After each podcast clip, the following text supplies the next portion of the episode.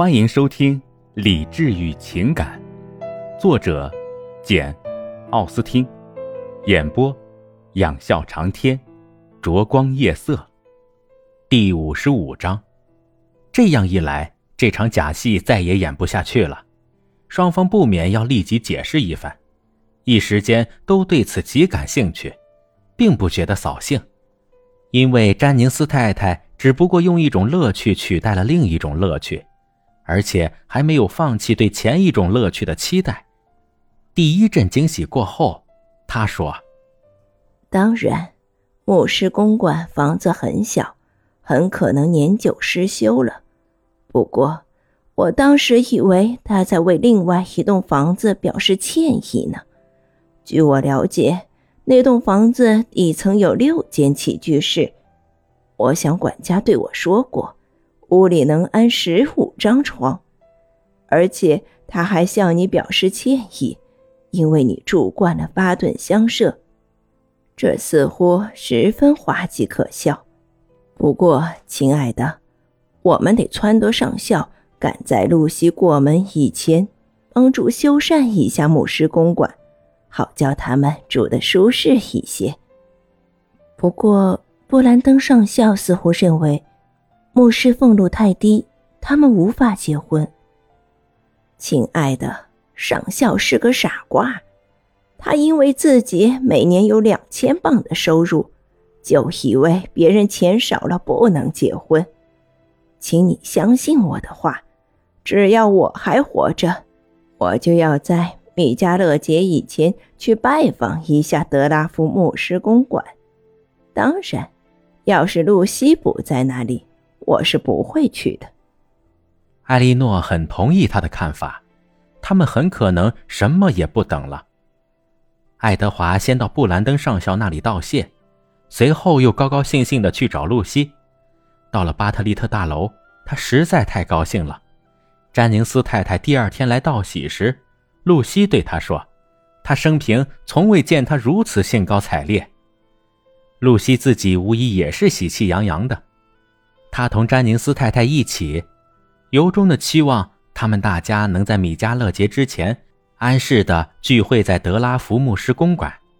同时，听到爱德华称赞艾莉诺，他也不甘落后。一说起他对他们两人的友情，总是感激不尽，激动不已，立刻承认他对他们恩重如山。他公开宣称，无论现在还是将来。达什伍德小姐再怎么对他们尽心尽力，他都不会感到惊讶，因为他为他真正器重的人办事，总是什么都肯干。至于布兰登上校，他不仅愿意把他尊为圣人，而且迫切希望在一切世俗事务中确实把他当作圣人对待。他渴望他向教区缴纳的十一税能够提高到最大限度。他还暗暗下定决心。到了德拉福，他要尽可能充分利用他的仆人、马车、奶牛和家禽。自从约翰·达什伍德走访伯克利街，已有一个多星期了。从那之后，大家除了口头上询问过一次以外，再也没有理会他妻子的病情。而且，艾莉诺觉得有必要去探望他一次。然而，履行这种义务不仅违背了他自己的心愿。而且也得不到他同伴的鼓励。玛丽安不仅自己断然不肯去，还拼命阻止姐姐去。詹宁斯太太虽然允许海莉诺随时可以使用他的马车，但是她太厌恶约翰·达什伍德夫人了。即使很想看看他最近发现他弟弟隐情之后是个什么样子，即使很想当着他的面替爱德华打抱不平。却无论如何也不愿意再去见他。结果，艾莉诺只好单独前去，进行一次她最不心甘情愿的访问，而且还冒着同嫂子单独会面的危险。对于这个女人，其实两位女士都没有像她那样有充分理由感到深恶痛绝。马车驶到屋前，仆人说：“达什伍德夫人不在家。”但是没等马车驶开，她丈夫碰巧走了出来。他表示见到艾莉诺非常高兴，告诉她他刚准备去伯克利街拜访，还说范尼见到他定会十分高兴，邀请他快进屋去。他们走上楼，来到客厅，里面没有人。约翰说：“啊，我想范妮在他自己房里，我就去叫他。我想他绝不会不愿意见你，啊，的确不会，特别是现在，不会有什么。不过我一向最喜欢你和玛丽安，玛丽安怎么不来？”埃莉诺尽量给妹妹找了个借口。约翰回答说：“我想单独见见你也好，因为我有许多话要对你说。”布兰登上校的这个牧师职位，这能是真的吗？他真的赠给了爱德华？啊，我是昨天偶然听说的，正想去你那里再打听一下。这是千真万确的，布兰登上校把德拉福的牧师职位送给了爱德华。真的？哦，这真叫人吃惊。他们既不沾亲带故，又没有什么交往，再加上牧师的薪俸又那么高，给他多少钱？一年大约两百磅，不错嘛。至于给继任牧师那个数额的俸禄，假定在已故牧师年老多病，牧师职位马上就要出现空缺的时候就推举，嗯，那他也许能一年得到四百磅。但他为什么不在老牧师去世前就把这桩事情料理妥当？现在嘛，确实为时太晚了，再推销就难办了。可是布兰登上校是个聪明人啊，我感到奇怪，在这么平平常常的一件事情上，他竟然这么没有远见。啊，不过我相信，几乎每个人的性情都是变化无常的。经过考虑，我觉得情况很可能是这样的：爱德华只是暂时担任这个职务，等真正把圣职买走的那个人长大了，再正式交给他。是的，是的，就是这么回事。请相信我好了。可是，埃莉诺断然对他进行反驳。他说：“他受布兰登上校的委托，负责向爱德华转告这项提议，因而应该了解赠送条件的。他哥哥见他说的有根有据，只好折服。他听了他的话以后，嚷道：‘这事的确令人惊讶，上校的用心何在呢？’”用心很简单，想帮助费拉斯先生。啊，好啦好啦，不管布兰登上校怎么样，爱德华还是个非常幸运的人。不过你别向范妮提起这件事，虽然我已经向他透露过，他也能泰然处之，但他总是不喜欢听人说来说去的。艾莉诺听到这里，好不容易才忍住没说出这话。他认为。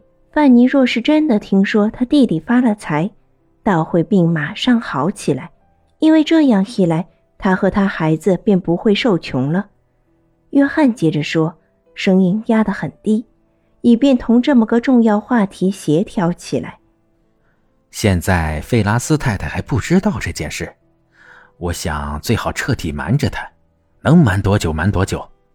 他们一结婚，恐怕她就全知道了。可是为什么要这么小心翼翼呢？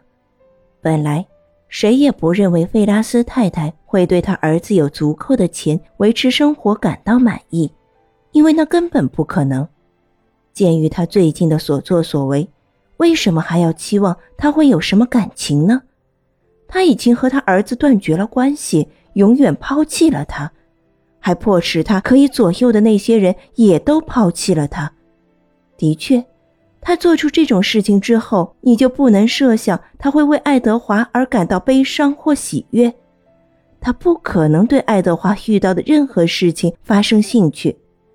他并不是个精神脆弱的人，连孩子的安适都不顾了，还会感到做母亲的不安。